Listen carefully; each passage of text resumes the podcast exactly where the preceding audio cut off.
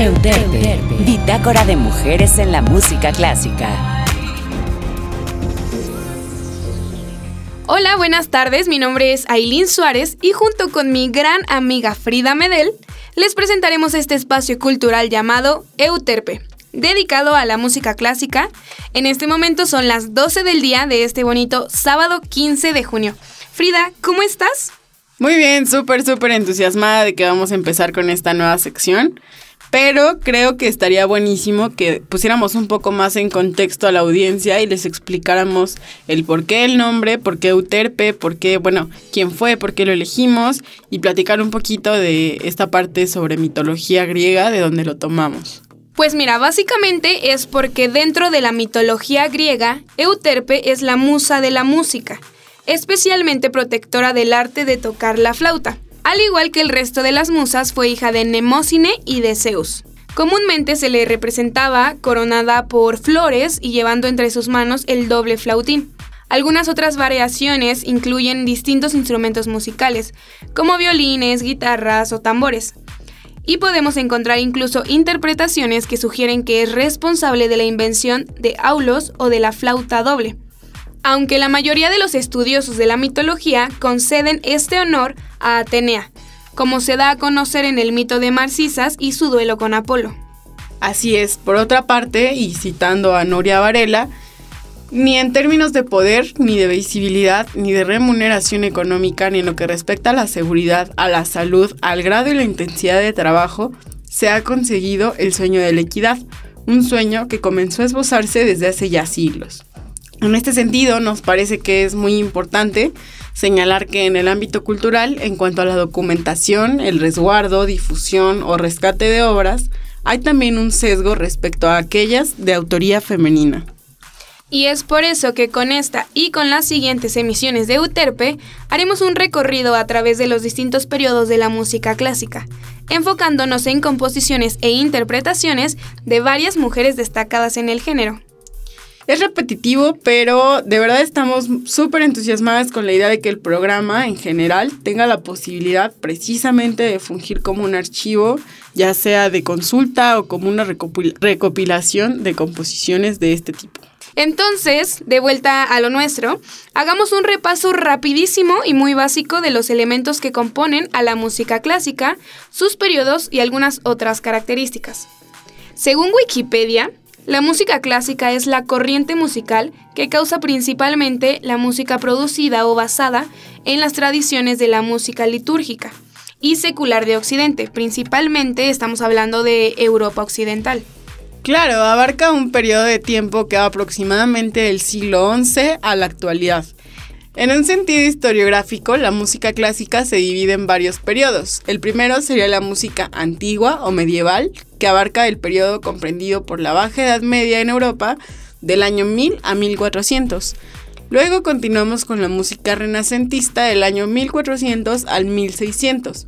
Posteriormente la música barroca, que coincide con el desarrollo del arte barroco del 1600 al 1750. Después, el clasicismo del 1750 al 1800, que en la historia de la música y la musicología es a veces llamado tal cual música clásica. Continuamos con el romanticismo del año 1800 a 1910 y la música contemporánea que comprende las distintas corrientes de música clásica del siglo XX, las cuales adoptan la composición atonal y disonante y otras tendencias opuestas a corrientes anteriores. También, entre otras características, podemos mencionar que mientras la mayoría de los estilos populares, por así decirle, tienden a desarrollarse alrededor del género de la canción. A comparación con la música clásica, esta se ha caracterizado por el desarrollo de formas y géneros musicales altamente sofisticados y por el empleo de una muy variada y compleja instrumentación. Es por ello que la música clásica suele requerir tanto de los músicos como de los compositores un alto grado de profesionalización y de especialización. Muy bien, ahora que estamos un poco más en contexto, vamos a comenzar por fin con las compositoras del día de hoy. Estamos a punto de escuchar una pieza de Elizabeth Jacquet de la Guerre, quien sobresalió con el clavicémbalo y se convirtió en la autora de la primera recopilación de cantatas en francés de la historia. Al regreso vamos a platicar más sobre su vida y su desarrollo en la música. Este es un fragmento de El sueño de Ulises por Elizabeth Claude Jacquet de la Guerre.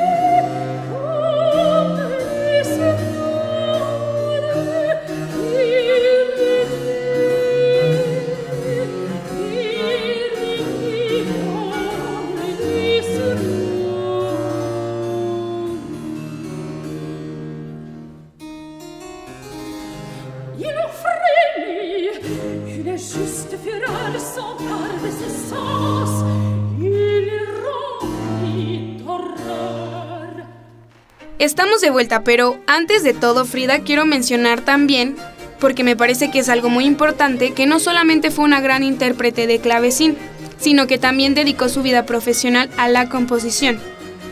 Entrando un poquito en contexto respecto a su vida, Elizabeth nació en París el 17 de marzo de 1665 y vivió la música desde muy chiquita. Ella nació en el seno de una familia de músicos. Es de ahí el talento nato.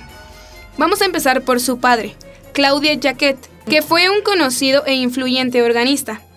Tuvo cuatro hermanos que también se dedicaron a la música. Entonces estamos hablando de una familia completamente de músicos. Eso es súper interesante. También, bueno, algo que encontramos que nos saltó mucho y creo que es como bastante impactante es que según algunos investigadores, esta mujer llamó la atención de Luis XIV cuando apenas tenía cinco años cuando ofreció al monarca un concierto de clave. Imagínate con cinco años interpretando un concierto completo para el rey. Bueno, ellos dicen que quedó así tan impresionado que desde ahí ella fue conocida como Pequeña Maravilla y permaneció posteriormente algunos años en la corte de Versalles al servicio de Madame de Montespan. Es por eso que ahora vamos con la suite de clavecín número uno. Se trata precisamente de una composición por Delaguerre interpretada por Elisabetta Guglielmin.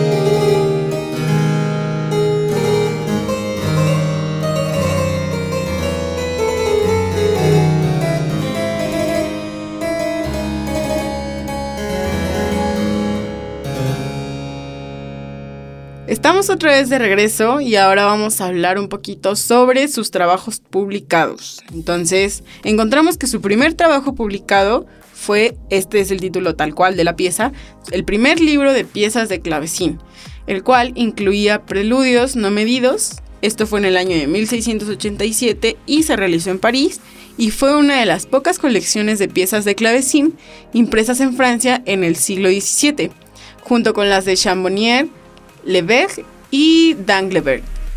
En 1707 salió la siguiente publicación, la cual era piezas de clavecín que se pueden tocar en el violín, un nuevo conjunto de piezas de clavecín. Ahí ella empezó a mostrar un poquito más de versatilidad en cuanto a ejecución técnica. Y mucho tiempo después de esto, Elizabeth se casó en 1684 con Martín de la Guerre, un organista con el que se trasladó a vivir a París. A partir de aquí su vida transcurrió entonces pues muy tranquila, dando conciertos, trabajando como profesora y pues claro, componiendo. En 1687 publicó un libro de piezas de Ariete y después de esto tuvo algunas dificultades personales, lo que ocasionó en realidad un lapso que se extendió hasta el año de 1707. Hasta entonces, Elizabeth permaneció en silencio profesional. Después de esto reanudó sus actividades y decidió ahondar en las nuevas formas italianas, de la sonata y la cantata. Creo que para ahora es momento de terminar la sección con otra pieza musical, entonces escucharemos la cuarta suite en Fa mayor para clavecín, esta vez interpretada por Silvia Elec, y de vuelta nos vamos con Marianne Bon Martínez, quien también fue otra compositora e intérprete bastante reconocida de la época.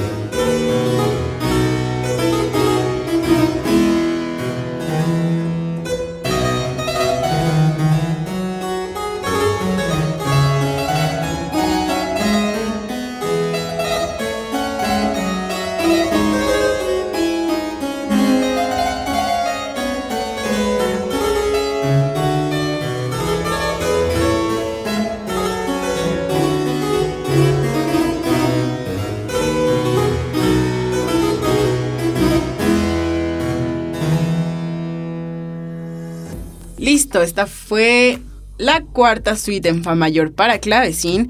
¿Qué tal te la estás pasando, Aileen? Pues la verdad es que muy bien. Esta sinfonía de Silvia L, que es una de mis favoritas. Sí, a mí también me parece, bueno, creo que una de las mejores piezas que vienen en esta recopilación de Elec.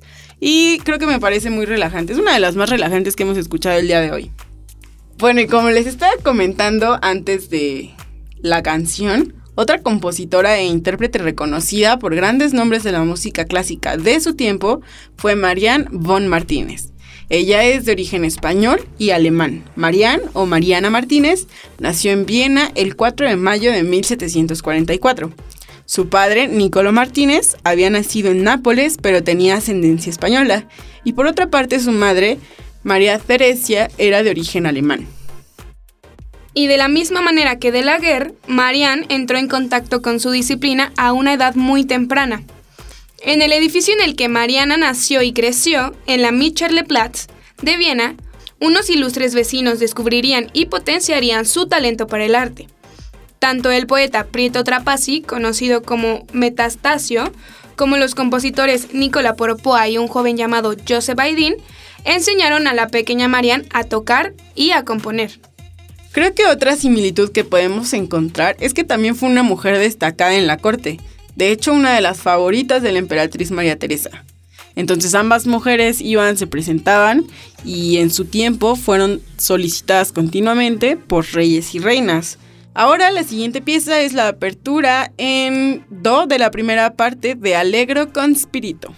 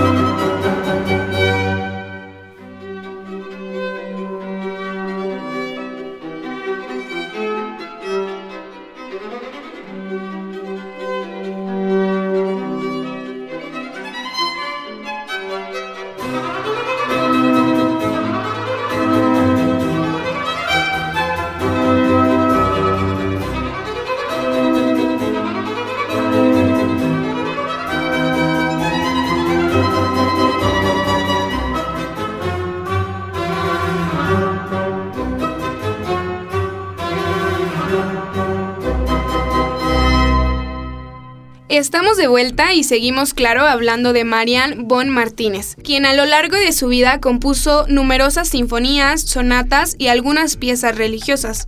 En cuanto a su educación, creo que es muy importante también mencionar que en 1773 fue admitida en la Academia Filarmónica de Bolonia. Entre todos estos datos e información que estuvimos checando ahorita aquí en el programa, también nos encontramos con que en su casa se reunían compositores de talla grande. Al hablar de talla grande, imagínate, estoy por decir alguno Mozart. Entonces imagínate tener en tu casa a Mozart componiendo y también tal vez ayudándote a componer. Justo hablando de grandes figuras de la música clásica, podemos relacionar a Von Martínez directamente con Haydn, quien fue, además de su maestro, su fan, e incluso fue quien le dio el apodo de la pequeña española. En pocas palabras, estamos diciendo que Von Martínez fue una alumna aventajada de Haydn, y bueno, ella dejó al menos dos centenares de composiciones originales. Entre esas composiciones originales podemos encontrar un concierto de clavecín en Mi mayor, el cual vamos a escuchar a continuación.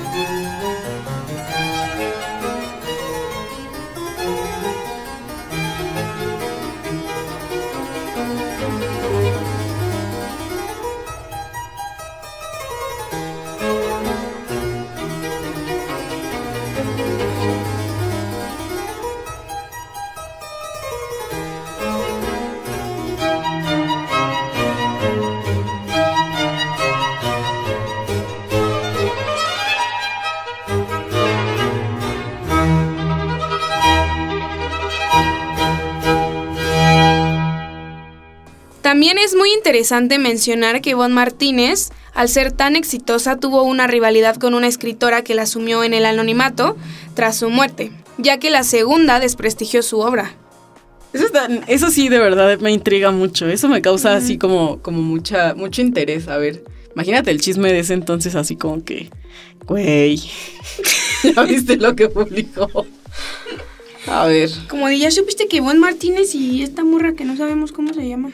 ¿Ya viste lo que le comentó en su foto?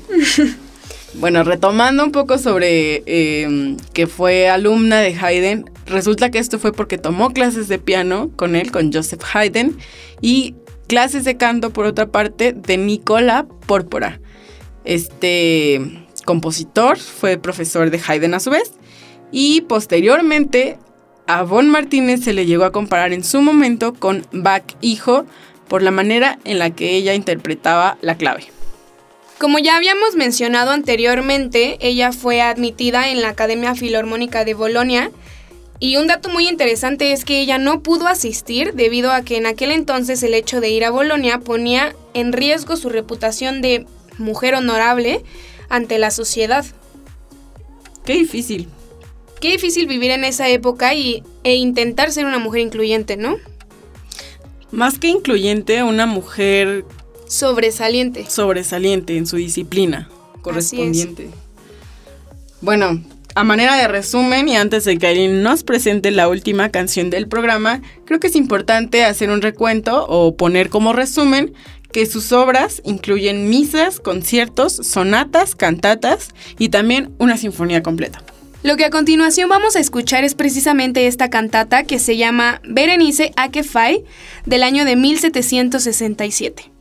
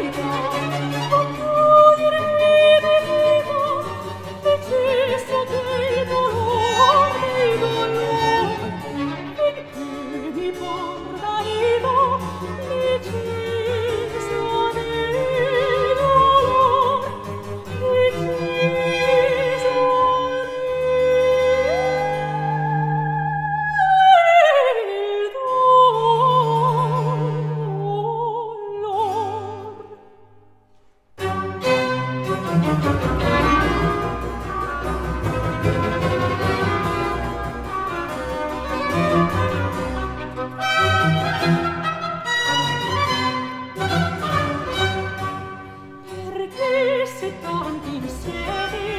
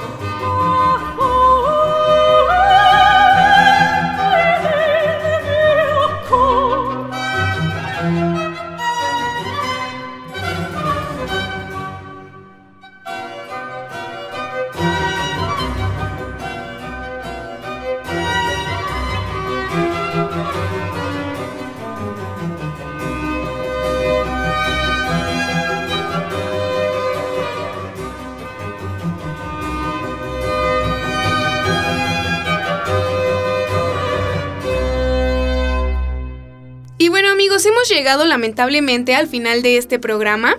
¿Qué te pareció, Frida, esta remontada histórica?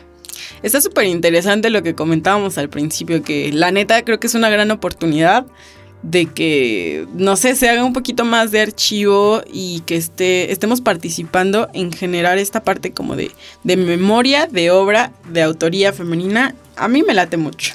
A mí lo más interesante de todo me parece el hecho de que actualmente la mujer está incursionando demasiado. Entonces, remontar a una época en la que era muy difícil sobresalir como mujer, me parece muy interesante que estas dos compositoras de música clásica lo hayan logrado. Que lo hayan logrado y que algunas de sus obras estén presentes en el sentido de que se conservaron hasta estos días.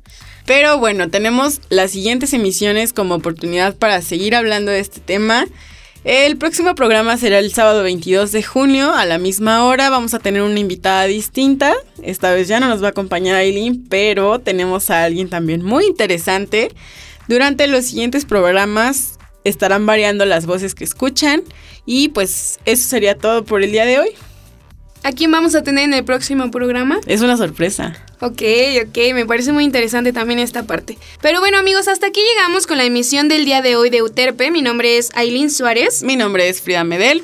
Y los esperamos en la próxima emisión. Hasta pronto. Adiós.